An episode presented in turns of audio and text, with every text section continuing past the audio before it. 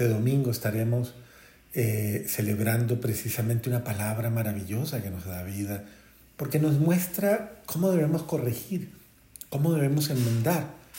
Y por eso comienza con el libro del Éxodo, donde hay una precisamente una recordación, una memorización de los eh, mandamientos de la ley de Dios, de cómo Dios quiere que nosotros caminemos y de cómo pues no quiere que nosotros tengamos malas actitudes. Nos va a decir el libro del Éxodo, ya vimos la primera parte donde nos manda el Señor a no tener idolatrías. Ahora vamos a ver la segunda parte de esta misma lectura de Éxodo, quienes les gusta seguir 20 del 1 al 17. Y dice, no pronunciarás el nombre del Señor tu Dios en falso, porque no dejará el Señor impune a quien pronuncie su nombre en falso. Eh, hay gente que tiene mucha confusión con relación a este mandamiento.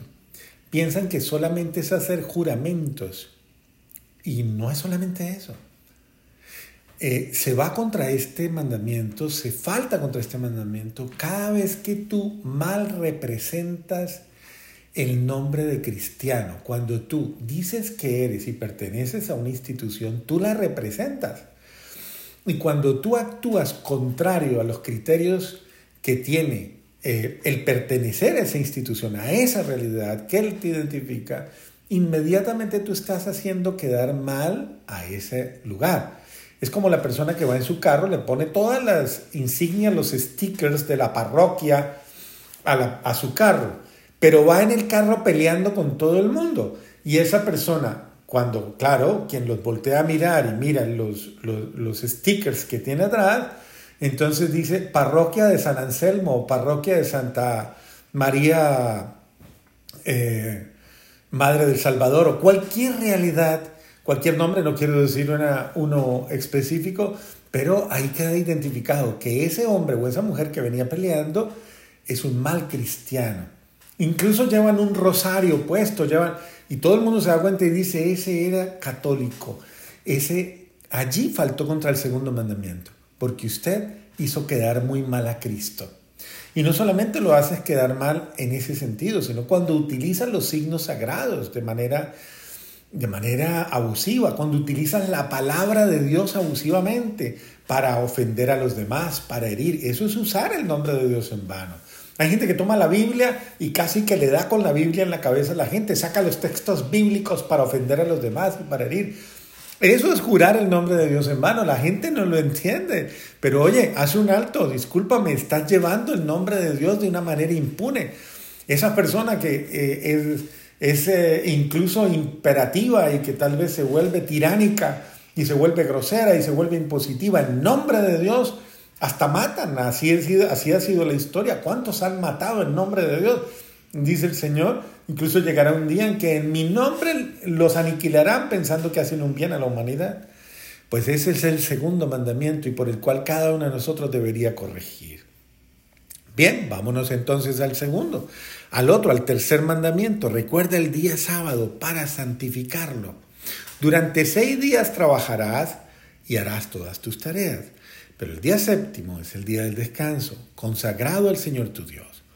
No harás trabajo alguno, ni tú, ni tu hijo, ni tu hija, ni tu esclavo, ni tu esclava, ni tu ganado, ni el emigrante, que reside en tus ciudades, porque en seis días hizo el Señor el cielo, la tierra, el mar y lo que hay en ellos. Y el séptimo día descansó.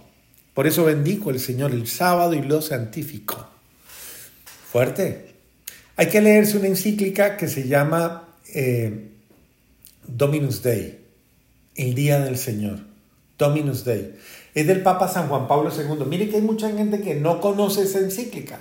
No la conoce, pero yo creo que hay que leerla, El Día del Señor, el Día del Señor. Búsquenla, ya la pueden bajar por PDF ahí en, eh, en la página web. Ponga El Día del Señor PDF y verá que le baja gratis.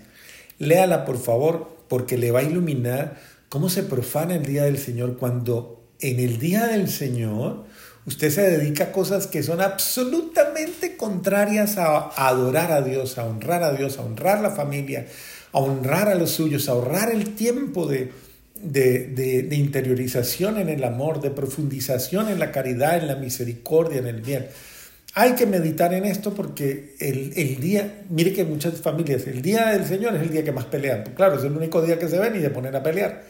No es el día en que se dicen cosas, es el día en que destruyen hogares, es el día... No. Y de la misma manera hay gente que lastimosamente se ocupa en ese día quitándole el privilegio incluso a su familia de gozar de su presencia.